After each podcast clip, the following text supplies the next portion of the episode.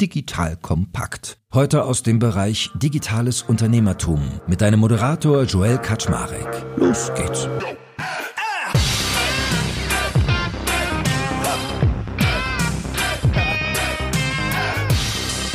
Hallo Leute, mein Name ist Joel Kaczmarek. Ich bin der Geschäftsführer von Digital Kompakt und heute eine richtige Perle im Gespräch, nämlich das Unternehmen Doctolib und nicht minder eine Perle ist dessen deutscher CEO, der liebe Nikolai Koleo.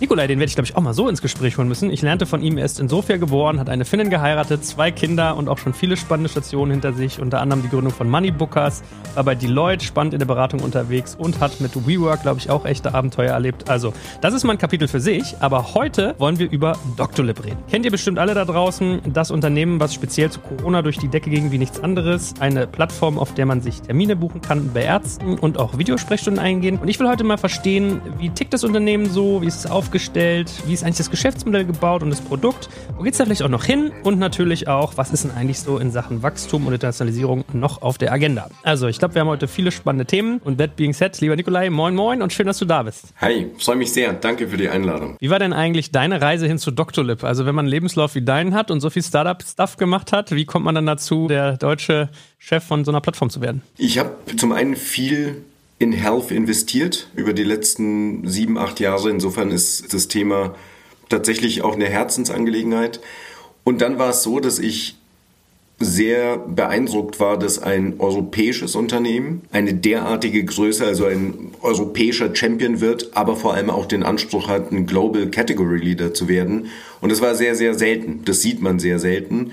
Und so kam eins zum anderen, dass das Thema Purpose und das Thema europäische DNA. Und last but uh, certainly not least, ich war definitiv begeistert von Stan als Gründer und auch als Persönlichkeit. Und das Leben ist zu kurz für schlechten Wein, deswegen sollte man nur mit Leuten zusammen was tun, von denen man viel hält. Ja, in der Tat. Vielleicht wissen ja viele Menschen, die Doctolib benutzen in Deutschland gar nicht. Das ist eigentlich ein französisches Unternehmen, 2013 in Paris gegründet und der Kollege, den du gerade genannt hast, Stanislas Nio-Chateau. Ihr seid in Frankreich aktiv, habe ich gelernt, in Deutschland und in Italien, richtig? Ganz genau. Wenn du die drei Märkte zusammennimmst, dann hast du etwas mehr, also 55 Prozent des europäischen Health-Marktes.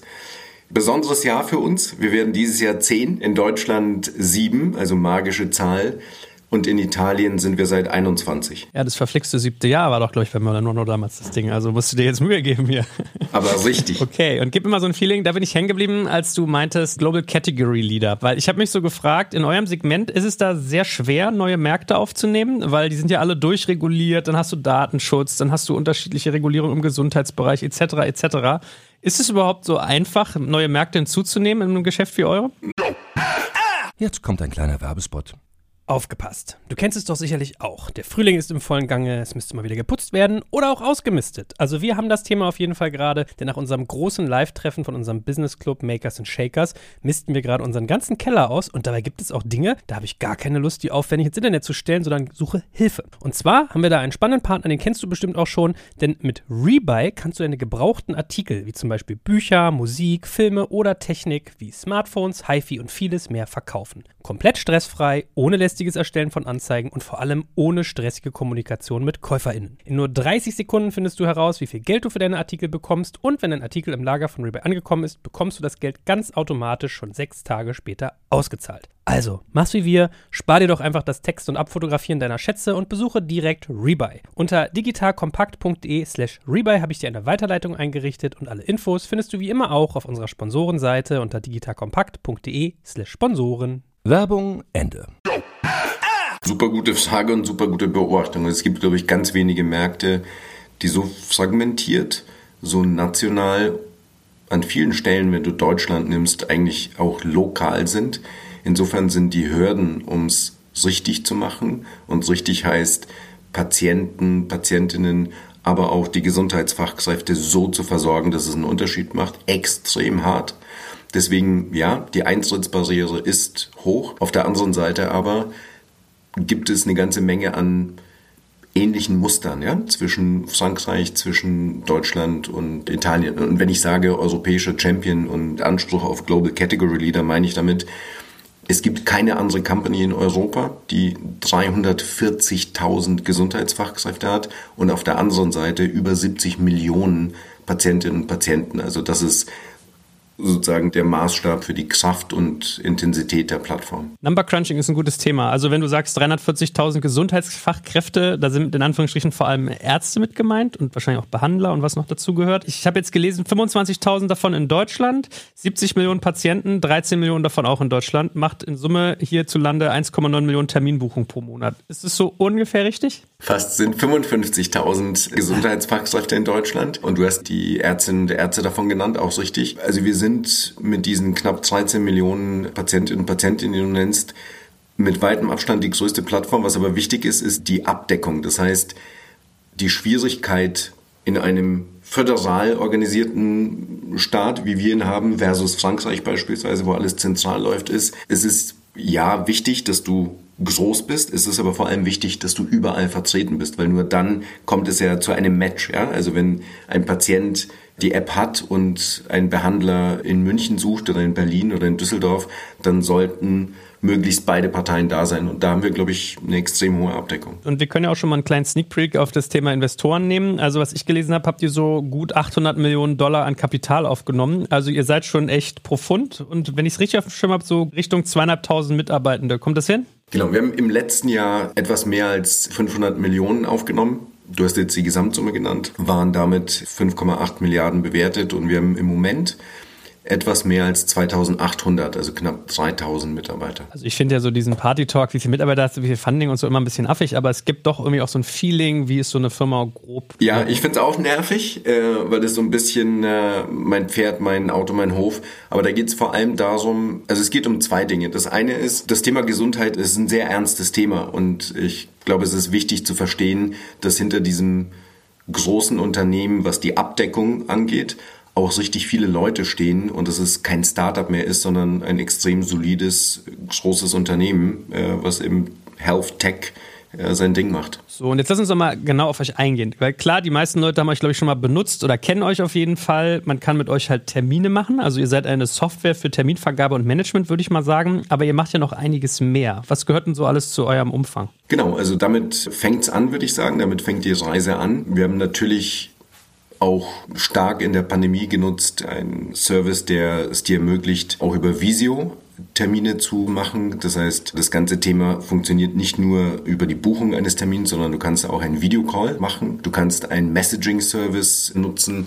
Wir haben mit 33 Millionen chronisch Kranken in Deutschland die größte Anzahl an chronisch Kranker und Telehealth wird immer mehr ein Thema, gerade bei solchen Leuten, weil dann, auch wenn du vielleicht ein paar Tage älter bist, muss nicht jeder Besuch ein Besuch vor Ort sein, auch äh, eine Entlastung für die Ärzte.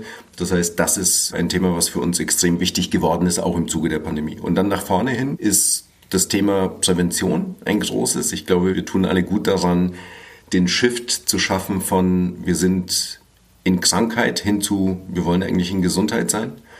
Äh, das ist ein großes Thema für uns, weil es einfach darum geht, möglichst nicht in Krankheit zu verwahren, sondern frühzeitig zu gucken, was sind Themen, die man angehen kann. Das ist für uns ein Riesenfeld, das Thema Prävention. Also Videosprechstunde und die Termingeschichten. Ich habe gelesen, dass ihr auch so Messenger-Dienste mittlerweile schon gebaut habt für die Ärzte. Also dass die Zielgruppe eher das Ärztepersonal. Wie muss ich mir das vorstellen? Ich sehe die manchmal in den Praxen dann immer so tippen, tick, tick, tick, tick, und du denkst, hier ist dein Akte und auf einmal sagen die dann, ah, Frau Doktor sagt so und so und so. Ist das, was ihr macht, quasi das? Ja, ganz genau.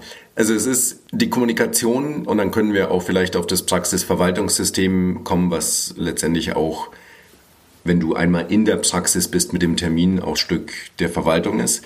Auch daran arbeiten wir, aber zum Messenger zunächst. Es ist ein oft extrem durchtrennte Journey. Wenn du dir vorstellst, wie du zum Arzt kommst, was dann passiert, wie der Dokumentenaustausch und so weiter vonstatten geht, dann ist es eigentlich kaum vorstellbar. Wenn ich dir sagen würde, dass du genau die gleiche Patient Journey oder Customer Journey bei deinem Schuhkauf oder bei deinem Reiseticket und sonstigen, bei deinem Banking machen solltest, dann würdest du mir den Vogel zeigen und sagen, sorry, wir sind hier nicht mehr 1988. So, die Realität aber, die wir in Gesundheit erleben, ist, du hast 144 Millionen Arztbriefe, die im letzten Jahr verschickt wurden, zu dir, zu mir, von einem Arzt zum anderen, Krankenhaus und so weiter. Und 95 Prozent ist noch Fax Kommunikationsmittel Nummer eins. Das ist mein voller Ernst und es ist aber gleichzeitig ein absoluter Wahnsinn. Weil wenn du heute Leute fragst, wer ein Faxgerät kennt, dann heben viele noch die Hand. Wer eines hat, ich kenne niemanden mehr. Und jetzt lasst uns das Thema Sicherheit vielleicht noch vage im Hintergrund lassen. Also wenn wir darüber reden, wie sicher die Nutzung von einem Faxgerät ist, wenn es darum geht, dein Blutbild zu faxen. So, und deswegen ist das Thema Messenger eigentlich ein wichtiges. Und zwar nicht nur in der Kommunikation Arzt, Arzt oder Ärztin, Ärztin, sondern auch irgendwann der Austausch mit den Patientinnen. Macht ihr sowas eigentlich auch interpraxis, also zwischen zwei, dass der, weiß ich nicht, Orthopäde an den Hausarzt Ja, klar, klar, weil, also was ist die Alternative im Moment? Im Moment ist die Alternative an vielen Stellen nicht DSGVO-konform. An vielen Stellen ist es ein echtes auch Compliance-Thema. Und damit ist eigentlich den Behandlerinnen und Behandlern der Weg abgeschnitten, das zu machen, was heute technologischer Standard ist in vielen anderen Lebensbereichen. Ein bisschen cool. Ich stelle mir gerade vor, wie meine Arztpraxis so eine Art Slack-Channel mit irgendwie dem Orthopäden und dem, weiß ich nicht, Chirurgen und dem Internisten hat und so. Also da merkt man ja schon, wenn man drüber lacht, wenn man es erzählt, dass man selbst schon spürt, was da unterdigitalisiert ist. Ja, und vor allem jetzt geh einen Schritt zurück. Also das, was du jetzt gerade sagst, ja, da merkt man schon selbst, wenn man erzählt. An jeder anderen Stelle ist das heute Realität was ist die Realität in der Behandlung? Also du erfährst vielfach, also du machst, gehst zu deinem Hausarzt, der untersucht dich, schickt dich zu einem Spezialisten. Was macht der? Nochmal die gleiche Untersuchung, weil der kann es eigentlich viel besser. So. Dann geht's in die Klinik eventuell. Was machen die? Nochmal die Untersuchung. Das heißt, wenn du dir jetzt anschaust, top-down, dieses massiv überbelastete finanziell, und dann kommen wir vielleicht noch zum Personal, über, finanziell überbelastete System ist teilweise ein Resultat dessen, dass wir Dinge vielfach wiederholen, ohne Mehrwert, dadurch im Übrigen auch dem Patienten und die, die Patientin vielleicht auch nicht besonders gut tun, ja, also dreimal eine Bildaufnahme etc. etc. Und eigentlich kreieren wir eine Masse an wenig wertstiftenden Aktionen und wenig Gesundheit, also wenig davon führt schnell zum Resultat, ich möchte gesund werden oder gesund bleiben. Ja, man kann es ja fast noch zuspitzen, oft weiß ja links auch nicht, was rechts da tut, ne? Ja, und das ist aber im Übrigen auch, wenn man die Brille aufsetzt der Behandlerinnen und Behandler und des, des gesamten Gesundheitspersonals, ist das eine absolute Tortur, die die erfahren. Weil das sind eigentlich die Menschen, die den ganzen Tag, nicht nur während der Pandemie, aber den ganzen Tag eigentlich dazu da sind, um für unsere Gesundheit zu sorgen oder um uns wieder bestmöglich gesund zu machen. Wenn du dir aber die Hälfte ihrer Zeit, und es gibt zig Studien, sagen wir mal vier Stunden am Tag, damit beschäftigst mit Administration und Prozessen, die sie nie gelernt haben, für die sie nie ausgebildet wurden, die von Jahr zu Jahr komplexer, aber nicht wertsteigernder werden, dann ist das einfach ein Knockout fürs System. Und am Ende dann für uns alle, weil wir sind alle Patientinnen und Patienten. Darf ich mal was Blasphemisches sagen? Ich habe ja auch ehrlich gesagt oft den Eindruck, dass Praxen eure Software gerne einkaufen, damit sie so eine Art Schutzwall gegenüber den Patienten haben. Ich glaube, nicht mehr ans Telefon müssen und tausend E-Mails bearbeiten. Also diese Überforderung, die da ja herrscht, das sind ja keine bösen oder faulen Menschen, sondern man kriegt es ja mit. Da ist ja wirklich High Life jeden Tag, pure Stress. Hatte ich so den Eindruck, da ist es super dankbar, ein Tool wie euch zu haben, weil damit alles skalierbar wird, ein Stück weit anonym ja, und ich sag mal, den Leuten einfach mal wieder Raum zum Atmen gibt. Was ich finde, was ich von der anderen Seite manchmal aber auch anstrengend anfühlen kann als Patient. Ich weiß nicht, wie es dir geht, aber ich habe immer so das Gefühl, ich werde mit so einem Toolbooking konfrontiert, habe dann irgendwie in drei Monaten kriege ich den ersten Termin angeboten und telefonisch kriegst du niemanden dran. Also das ist, finde ich, manchmal auch gar nicht so eine einfache Balance. Weiß ich nicht, wie es dir da geht aus der Innensicht. Also ich finde es interessant, dass du sagst, die machen das, um diese Schutzwand aufzubauen. Ich glaube, die Kehrseite ist, die sind völlig überrannt von Hunderten von Anrufen, die man kaum bewältigen kann, weil man eigentlich ja auch die Patientinnen und Patienten vor sich hat und eigentlich auch den Flow in der Praxis managen muss. Also wie mache ich's? Ich kann dir ganz konkret sagen, wie es bei uns zu Hause ist. Wir arbeiten beide Vollzeit. Das heißt, wer genau soll jetzt zehnmal ans Telefon gehen und vergeblich versuchen, jemanden irgendwie um 10 Uhr morgens zu erreichen, wenn das Kind zum Zahnarzt muss? Natürlich ist es bequemer, und auch irgendwo ein Standard, genauso wie ich meine Banking-Transaktionen Sonntagabend mache, auch da den Termin auszumachen. Also ich will nur sagen, aus einer Patientensicht ist es, glaube ich, wirklich nichts Besonderes, sondern einfach ankommen in der Zeit, in der wir heute sind, wo uns Technologie und digitale Tools helfen, bequem, effizient und schnell das zu tun, was wir tun wollen. Und auf der Behandlerseite, ich habe die ersten Monate, auch nach wie vor, aber am Anfang habe ich extrem viel Zeit in den Praxen verbracht, um einfach zu merken, wo ist eigentlich der Nutzen von dem, was wir machen. Wo tragen wir vielleicht noch keinen Nutzen bei und müssen uns verbessern. Und wenn du siehst, mit welcher Wucht und unkoordiniert ein Drittel des Aufkommens, was du in einer Praxis vonstatten geht, ist ungeplant, ad hoc. Stell dir vor, dein Kalender wäre von Montag bis, keine Ahnung, Dienstagnachmittag einfach so ein Gewusel. Da steht noch gar nichts. Es ergibt sich irgendwie von selbst. Das, so kann kein Mensch arbeiten. Eigentlich ist nicht zumutbar. Und das sind die Leute, von denen wir dann erwarten, dass sie einen vollen Fokus haben, uns gesund zu machen, dass sie entspannt sind, etc. etc. Und wenn du jetzt nochmal von deiner Erfahrung erzählst, also du hast den Leuten über die Schulter geguckt, was würdest du sagen, wo seid ihr richtig top? Also was hilft dir, welche Probleme löst ihr und welche Nüsse müsst ihr noch knacken?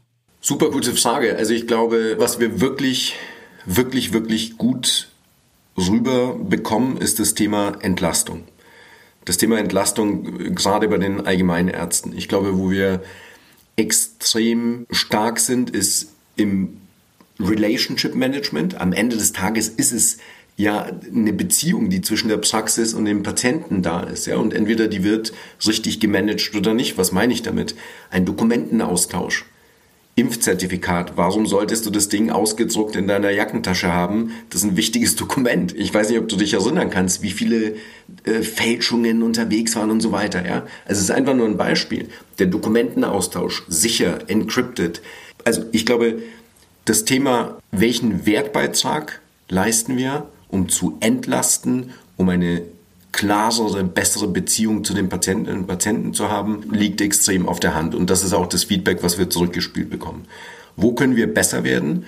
Ich glaube, wir können viel besser werden, indem wir noch mehr Themen abnehmen, also Stichwort Praxisverwaltungsmanagementsystem. Das ist was, da wollen wir hinein. Wir wissen, um richtig end-to-end -end zu entlasten, end-to-end -end diesen hohen Standard setzen zu können, da müssen wir hin.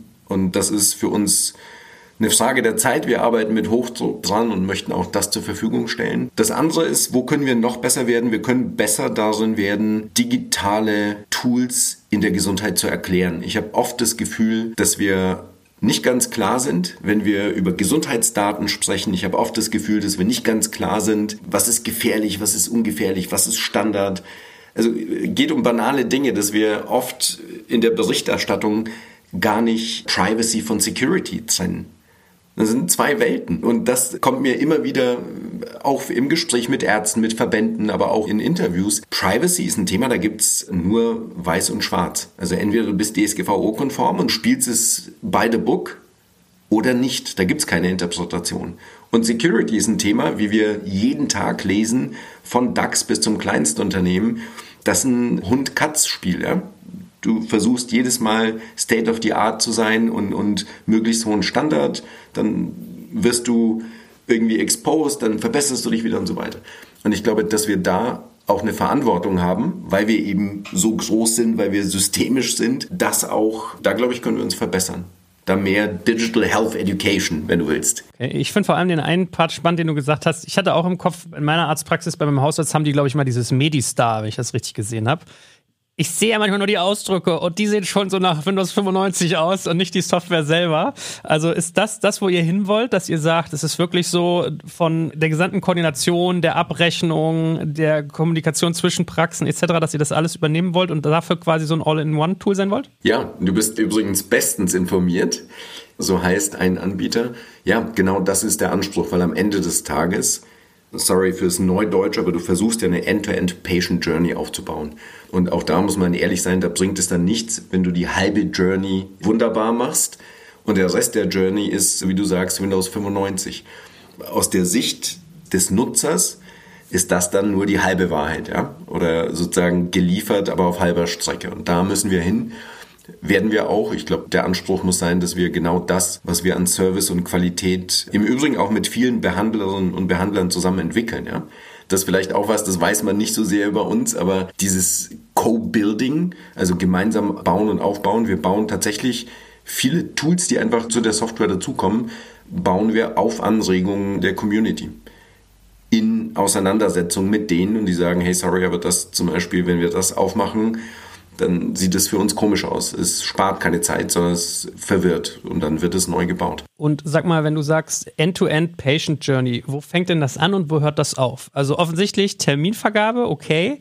Aber bis wohin geht denn das? Geht es zum Beispiel auch in sowas, was Doc Morris oder äh, Made machen, dass ihr sagt, bis hin in den Apothekenbereich, wenn es an die Medikamentierung geht, könnte man das treiben? Ist es, dass wir davon reden, dass es so eine Art Teleklinik-Faktor geben wird, also dass du noch mehr Telemedizin-Fokus drauf legst? Weißt du, was ich meine? Also, was sind da so eure Banden, in denen ihr spielen wollt? Jetzt kommt ein kleiner Werbespot. Aufgepasst! Heute möchte ich dir unseren Partner Pendo vorstellen.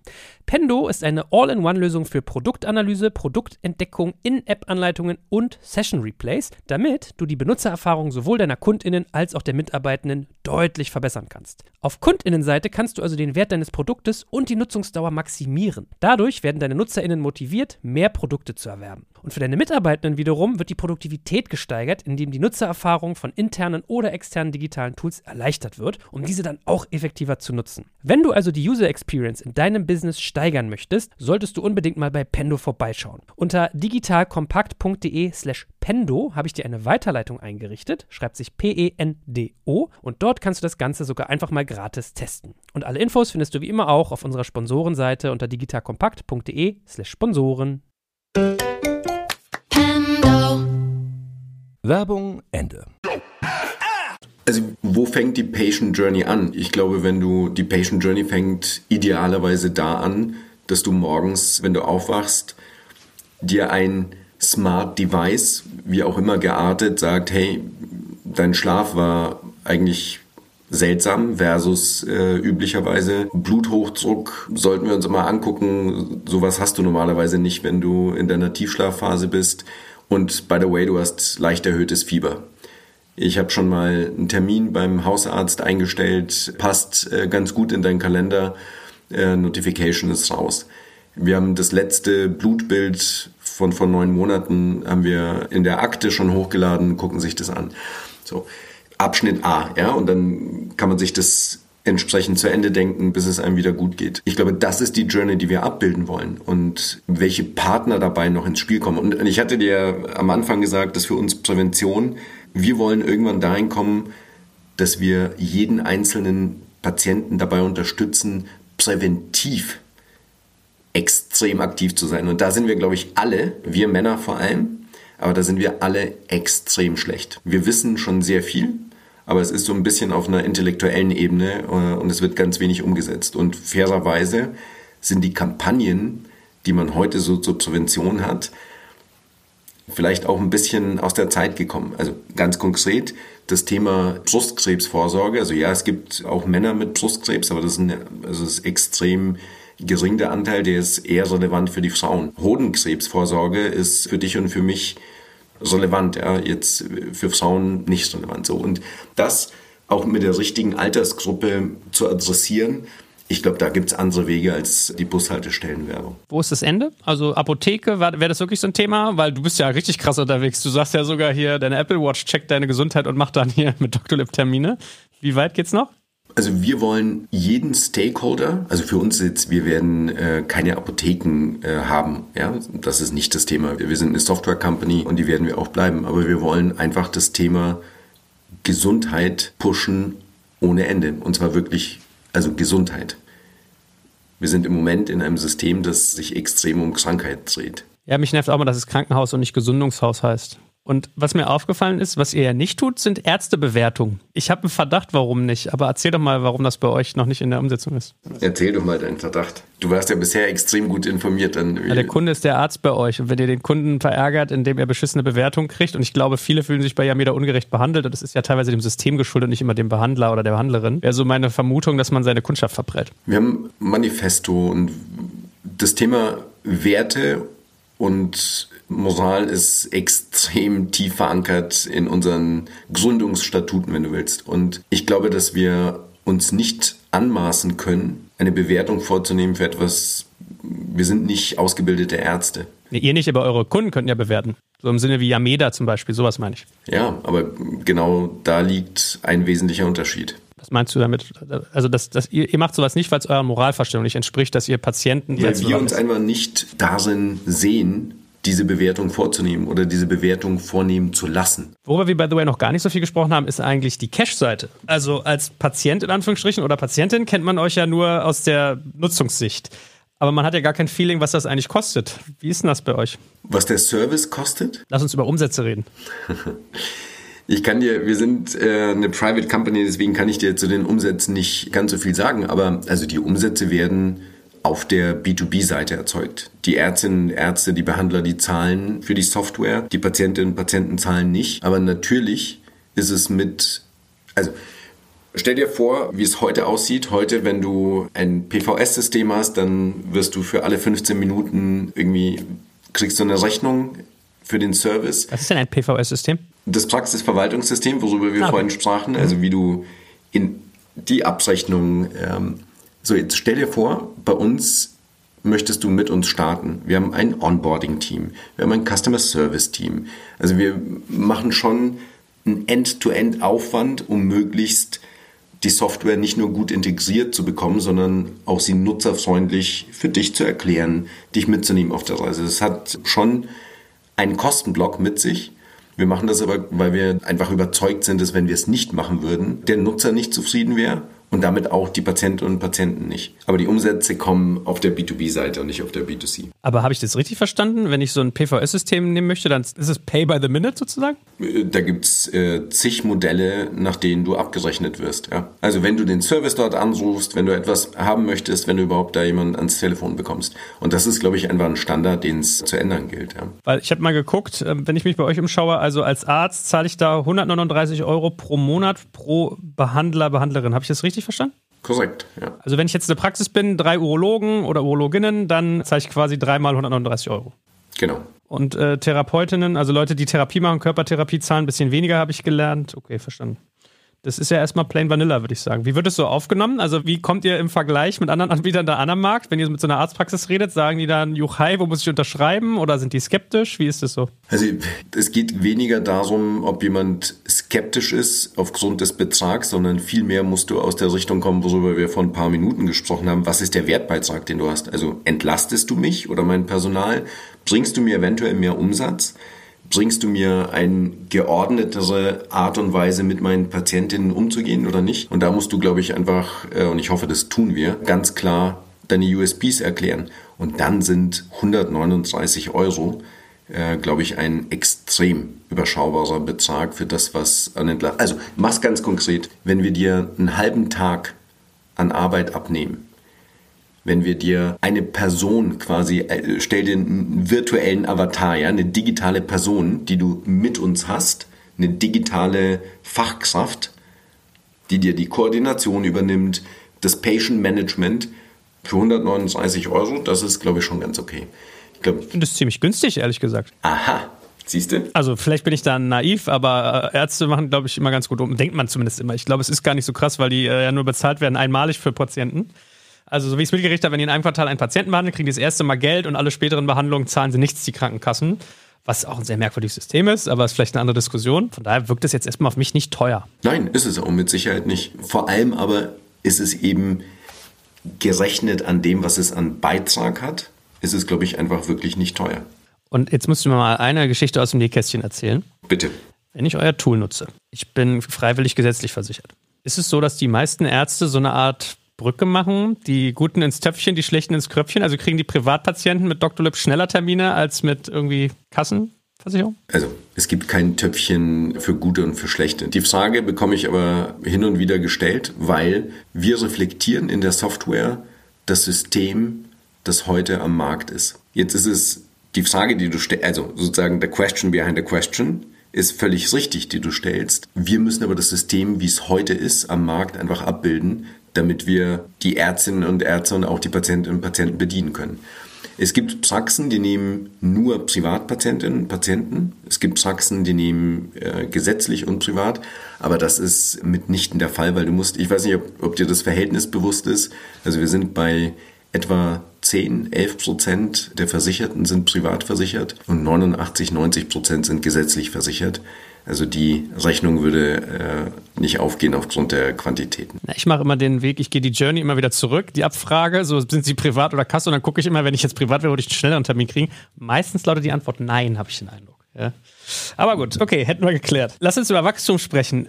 Wie wächst ihr eigentlich? Weil, also so traurig es ist, Corona muss ja für euch so Sechser am Lotto gewesen sein. Ich hatte so den Eindruck, damit seid ihr aufs Radar der Leute gekommen. Das, das muss euch ja durch die Gecke katapultiert haben. Ist das eine korrekte Wahrnehmung oder stimmt das gar nicht? Mm, ja und nein. Also ich sag dir auch was ja und nein. Also ja, wir haben einen wahnsinnigen Push in der Brand Awareness bekommen in Frankreich und in Deutschland. Quasi in ganz Frankreich die Impfungen organisiert, mit dem Staat gemeinsam. Nach einem ähnlichen Muster haben wir es in Berlin in Deutschland gemacht und dann an vielen anderen Stellen. Aber für dich war die Wahrnehmung wahrscheinlich in Berlin, weil wir das dort organisiert haben und, und unterstützt haben. Insofern ja, also die Markenbekanntheit, wer ist Dr. Lip, was machen wir, das hat einen unheimlichen Boost erfahren in der Pandemie. Nein, im Sinne von, was hat es bei den Neupatienten, was hat es bei den Umsätzen, das war nicht sozusagen der Topline-Boost und, und der Patienten-Boost. Das ist ein, ein Wachstum, was eigentlich über die letzten, also wenn du dir anschaust, was das Wachstum der Patientinnen und Patienten bei uns über die letzten Jahre war, da war die Pandemie nicht ausschlaggebend. Und auf der Topline sowieso nicht, ehrlicherweise, weil das Impfmanagement war jetzt nicht etwas, das wir, ja, das ein zusätzlicher Umsatzstrom für uns war. Muss man euch eigentlich wie einen Marktplatz denken? Also ihr habt die Patientenseite und ihr habt die Behandlerseite. Was zum Beispiel macht denn eure App? Ja, man kann sich ja eine eigene App auch runterladen. Da kann ich jetzt offensichtlich meine Termine koordinieren, aber ist sozusagen die Patientenseite auch nochmal eine, die eigentlich optimiert werden muss oder wird? Was meinst du mit optimiert werden muss? Na, ist es für euch attraktiv, Patienten zu gewinnen, also eure Markenbekanntheit auf der Patientenseite zu steigern, weil euch das irgendwie auf irgendeinem Wege Umsatz bringt? Oder geht es eigentlich eher darum, die Ärzte und Ärztinnen zu gewinnen? Also du musst natürlich beides haben. Warum? Weil wenn wir jetzt mit 13 Millionen Patientinnen und Patienten in Deutschland oder 70 in Europa, dann ist es natürlich ja eine Marktmacht, die du hast. Auf der anderen Seite aber für den Einzelnen heißt es, ich finde möglichst viele Behandler in der App. Also und auf der anderen Seite heißt es, das Angebot, was wir aussprechen für den Behandler, dem wird nur dann Rechnung getragen, wenn natürlich möglichst viele Patientinnen und Patienten das auch nutzen, die Online-Buchung und so weiter. Das heißt, es ist kein, mit Sicherheit kein Selbstzweck, aber es ist mit Sicherheit der sogenannte Network-Effekt. Ganz klar, wenn du mehrere hunderttausend Behandler hast, wenn du mehrere Millionen Patientinnen und Patienten hast dann ist es natürlich sich gegenseitig befruchtend, klar. Okay, den Part hatte ich gar nicht verstanden, dass man euch zum Suchen benutzt. Ich habe euch immer nur so Ärzte-Facing gesehen, dass ich auf eine Arztseite gehe, der sagt, wenn du Termin willst, klick hier, dann. Lip Attacke. Aber okay, verstanden. Man kann euch auch als Startpunkt nehmen. Ja, klar. Du kannst bei uns nach deinem GP suchen, falls du einen neuen suchst oder falls, falls du mit, ja, absolut. Ja, war blöd, merke ich selber. Welche Rolle spielt ihr denn eigentlich für Krankenhäuser? Also Krankenhaus ist für uns ein großes Fokusthema. Also nicht zuletzt äh, aufgrund des Krankenhaus-Digitalisierungsgesetzes. Im Übrigen, wenn wir über systemisch äh, über Wirkung sprechen, dann wäre ja ein Praxis-Digitalisierungsgesetz mindestens so notwendig wie das, was äh, wie die vier viereinhalb Milliarden, die wir für die Krankenhäuser im Moment haben. Aber das nur nebenbei. Also, was machen wir für die Krankenhäuser? Wir sind äh, Teil der KZG. Also wir wollen auch da einen Beitrag leisten zur Digitalisierung der Häuser und auch hoffentlich zur Optimierung der, der Flows, der Patient Flows. Haben eine, eine eigene Krankenhauseinheit aufgebaut in den letzten eineinhalb Jahren. Ja, also auch die MVZs sind für uns ein großes Thema, weil das letztendlich quasi wie große Praxen sind. Das ist ein wichtiger Punkt für die Gesamtversorgung du hast im Moment schon eine gewisse Knappheit, wenn du jetzt dir anschaust, dass ich weiß nicht, ob die Zahlen stimmen, ich habe sie zumindest diese Woche gelesen, dass jedes fünfte Krankenhaus, jedes fünfte MVZ ähm, vor einem großen Risiko steht, einfach die Kosten nicht mehr tragen zu können. Insofern ist unser Beitrag mit Sicherheit nicht nur der Patient Flow, sondern auch insgesamt die Kostenoptimierung durch die Digitalisierung. Das wollte ich dich auch mal fragen. Da sind wir wieder bei einer blasphemischen Frage. Du hast ja gesagt, es ist wichtig, das System zu entlasten, dass wir viel Unnötiges machen. Gibt es denn vom System her überhaupt ein Interesse, das runterzufahren? Weil, so wie ich es oft sehe, jede verschriebene Operation, jedes Medikament bedeutet ja immer Umsatz. Also man fragt sich ja immer, vielleicht bin ich ja ein bisschen im Öko-Eck unterwegs oder so, aber gibt es überhaupt ein wirtschaftliches Interesse daran, weniger kranke Menschen zu haben? Naja, also ich hoffe mal, dass es das gibt, äh, ganz ernsthaft, weil das ist ja für viele Unternehmen die Geschäftsgrundlage, aber am Ende des Tages äh, ist Gesundheit mehr. Das hoffe ich schon. Und da habe ich auch Vertrauen ins System. Also ganz konkret. Wir könnten circa, auch da gibt es unterschiedliche Studien, aber ich glaube, das ist ein ganz, ganz gesunder Mittelwert. Wir könnten circa 42 Milliarden Euro im Jahr einsparen durch Digitalisierung. Was heißt es? Nimm das Thema elektronische Patientenakte. Nimm das Thema E-Rezept. Im Übrigen, das sind Sachen, die in anderen Ländern Standard sind. Also wir reden jetzt hier nicht irgendwie von irgendeiner Magic, die man sich auf irgendeiner Konferenz anguckt und sagt, wow, das ist die Zukunft, sondern das sind Standard-Tools, Standard-Themen, die in anderen Ländern gang und gäbe Praxis sind. Wir haben eine extrem niedrige Akzeptanz auf beiden Seiten. Also ich glaube, das Thema elektronische Patientenakte ist mittlerweile, glaube ich, bei knapp 50 Prozent der Praxen verfügbar. Aber genutzt wird sie nur von 4 Prozent. Warum? Warum bekommen wir da den, den Push hin zu den digitalen Tools und zur Digitalisierung nicht hin? Nimm das Thema E-Rezept. Das ist im Moment ja, ein Modul, das wird von nur 2% genutzt. Und so gibt es eine ganze Menge an Themen, die prozessual und auf der Patient Journey einen extrem hohen Nutzen für uns hätten und massiv die Kosten senken würden. Und das ist, glaube ich, also die Frage ist, haben wir ein Gesamtkonzept für den Gesundheitssektor, der in Deutschland vielleicht schwieriger abzustimmen ist als in jetzt beispielsweise in Frankreich, wo es ein Konzept gibt und es wird dann ausgerollt. Aber haben wir ein Gesamtkonzept in Berlin, das dann mit allen Ländern adaptiert, wie auch immer wird. Und das fehlt mir im Moment an vielen Stellen. Über die äh, Patientenakte wollte ich mit dir auch noch reden. Was ist denn da eigentlich der Stand? Weil du und ich sind ja jetzt Menschen, die sind ja eigentlich immer so, dass sie sagen, okay, Flow optimieren, da kann man so viel rausholen, Digitalisierung ist die Lösung. Auf der anderen Seite, gerade als Deutsche, finde ich mit unserer Geschichte, ich erinnere mich immer an diese Geschichte, dass die Nazis irgendwie zwei Wochen brauchten, um alle Juden in Niederlanden zu deportieren, weil die so eine gute Datenerfassung hatten. Also wenn hier mal irgendwann Blödes an die Macht kommt, kann es auch sehr schlecht sein, wenn man alle Daten sehr zentral hat. Weißt du, so eine Sachen denkt man ja immer nicht, man denkt ja immer Best Case und nicht Worst Case. Aber Leute, die halt sich über Datenschutz Gedanken machen, müssen halt auch Worst Case denken. So und hast du da mal so ein Big Picture, was da irgendwie eigentlich gerade Status quo ist? Ich wüsste jetzt auch nicht, dass ich bei meinem Arzt eine digitale Patientenakte kriege. Jetzt kommt ein kleiner Werbespot.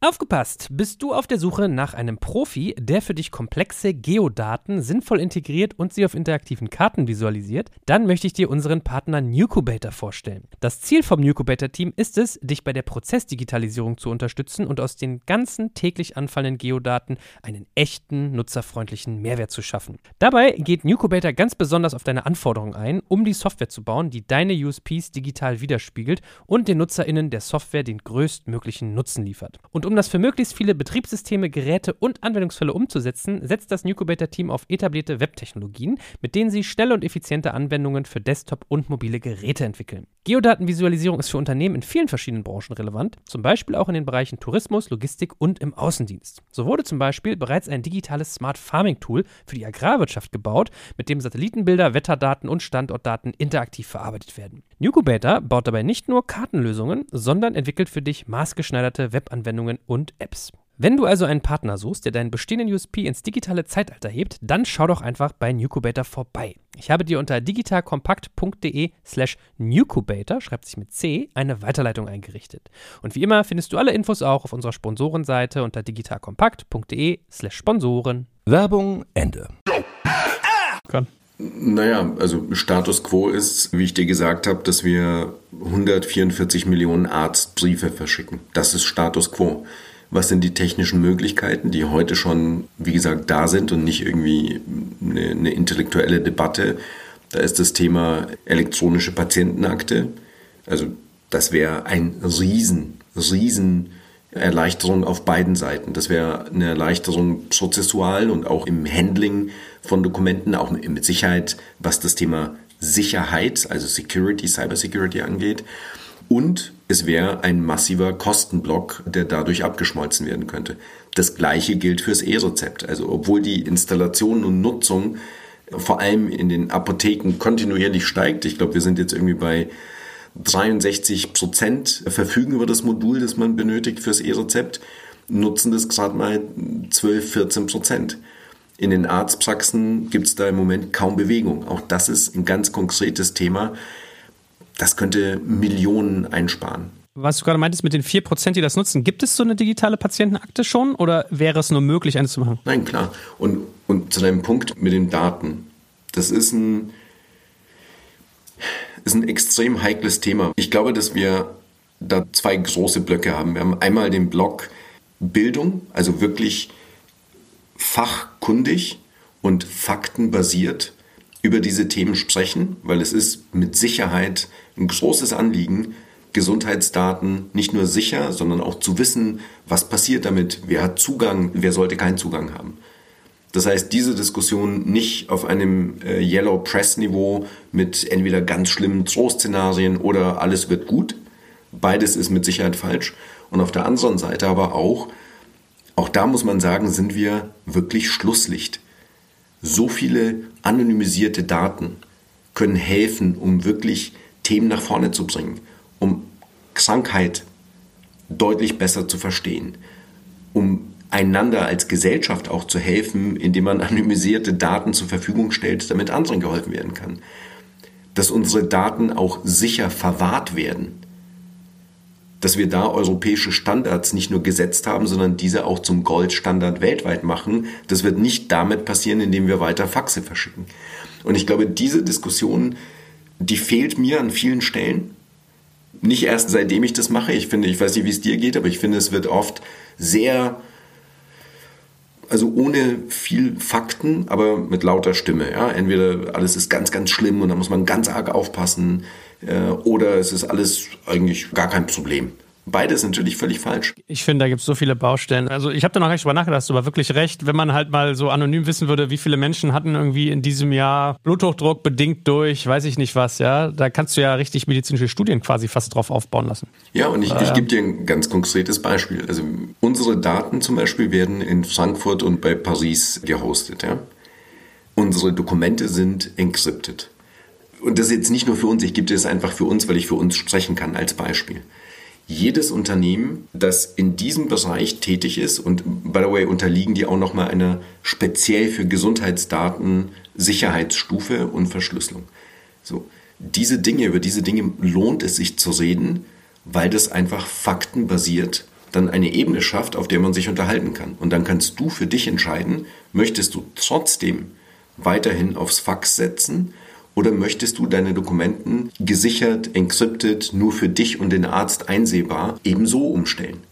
Das ist eine Diskussion, die kann man führen. Und dann kannst du trotzdem mir sagen, möchte ich aber nicht, Niki. Aber wenn wir die Diskussion so führen, dass deine Daten von irgendjemandem geklaut werden und für jeden einsehbar, dann wird es meiner Meinung nach dem Ernst des Themas nicht gerecht. Und dann wird es systemisch relevant, wenn wir dann sowohl medial als auch von den Ministerien, also von der Politik und von Unternehmen also alle Stakeholder, die da mitspielen, wenn man dann Leute davon abhält, digitale Gesundheit in Anspruch zu nehmen. Wir waren ja eben beim Thema Wachstum ansonsten auch.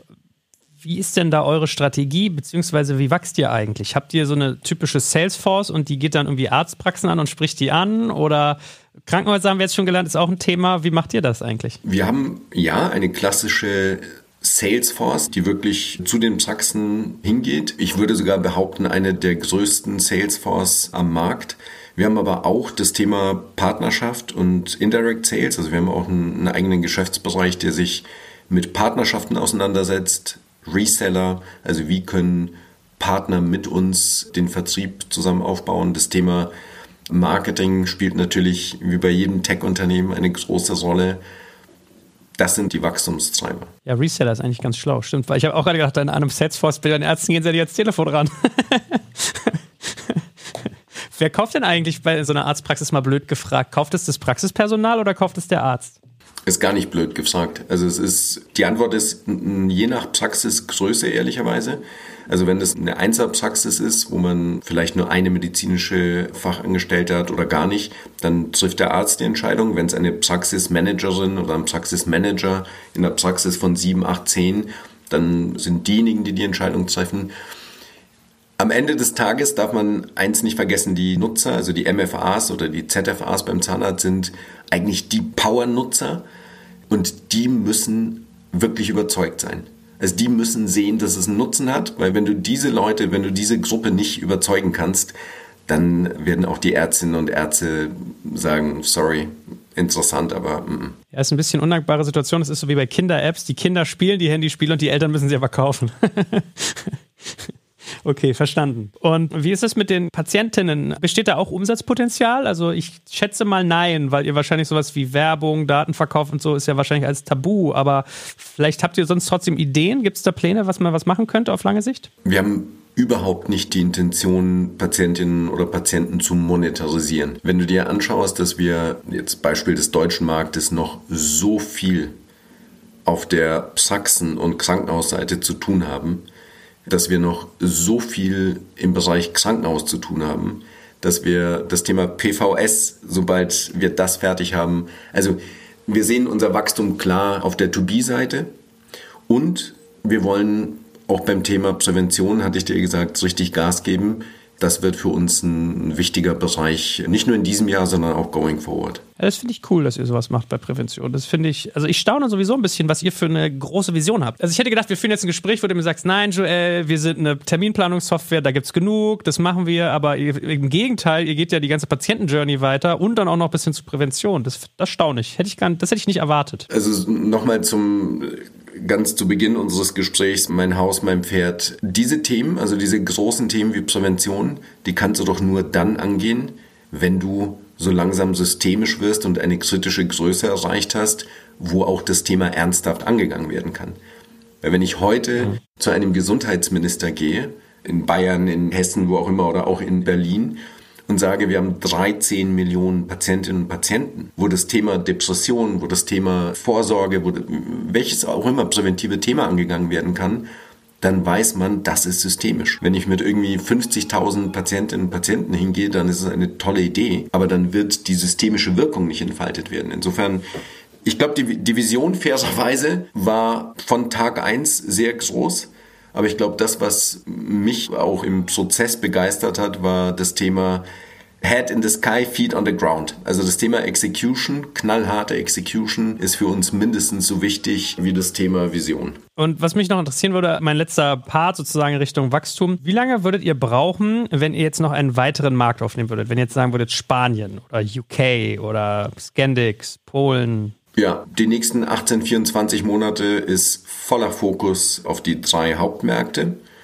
Und dann werden wir uns angucken, was noch dazu kommt. Aber ich glaube ganz ehrlich, dass wir ähm, ganz gutes Playbook mittlerweile haben.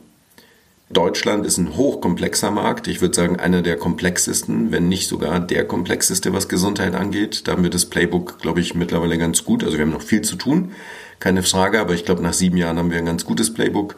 In Italien kommen wir sehr gut voran.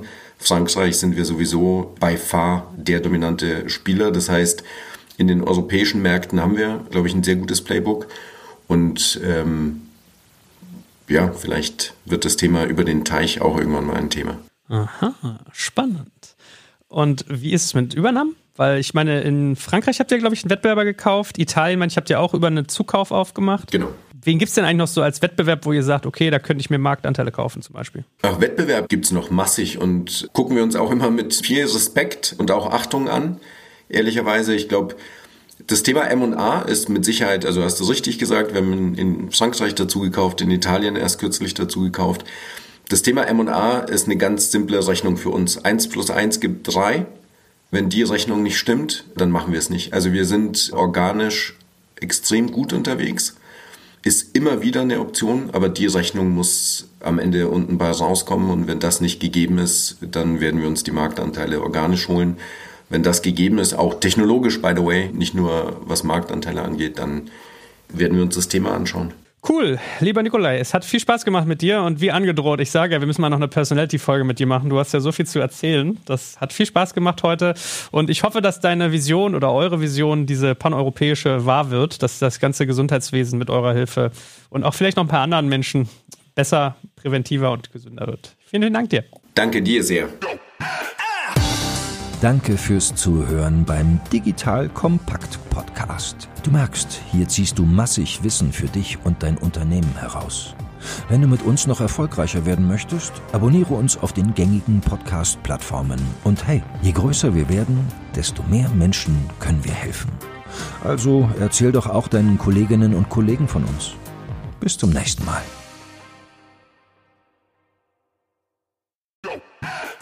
Ihr Lieben, hier ist Joel von Digital Kompakt und heute möchte ich euch unseren Partner BWI vorstellen. Die BWI ist eines der größten IT-Service-Unternehmen in Deutschland und unterstützt die Bundeswehr bei ihrer Digitalisierung. Eine wichtige Aufgabe dabei ist die Einführung von Innovationen in der Truppe, aber das Unternehmen leistet noch viel mehr und bietet ein breites Aufgabenspektrum von Beratung über Realisierung bis zum Betrieb. Jetzt mal Hand aufs Herz, wenn du einen Job im Technologiebereich suchst, wirklich was bewegen und vor allem spannende Inhalte vorfinden möchtest, dann bist du hier genau richtig aufgehoben. Denn die BWI arbeitet an vielen spannenden und herausfordernden Projekten, wie beispielsweise der Digitalisierung der Gesundheitsversorgung der Bundeswehr und treibt Innovationen voran. Sie bietet das Beste aus zwei Welten. Sie ist eine hundertprozentige Bundesgesellschaft in der Rechtsform einer GmbH und bietet damit eine hohe berufliche Sicherheit, kann aber gleichzeitig extrem flexibel agieren. Und ganz ehrlich, Sven Weizenegger aus unserem Hackers-Podcast ist einer der coolsten Socken, die ich kenne und gleichzeitig extrem talentiert. So jemand geht nicht ohne Grund zu einem Unternehmen wie der BWI. Wenn das für dich also auch interessant ist, dann schau dir die BWI jetzt einfach mal selbst an. Ich habe dir unter digitalkompakt.de slash BWI eine Weiterleitung eingerichtet. Und natürlich verlinke ich das auch in den Shownotes und alle Sponsoren findest du immer auch auf unserer Sponsorenseite unter digitalkompakt.de slash Sponsoren.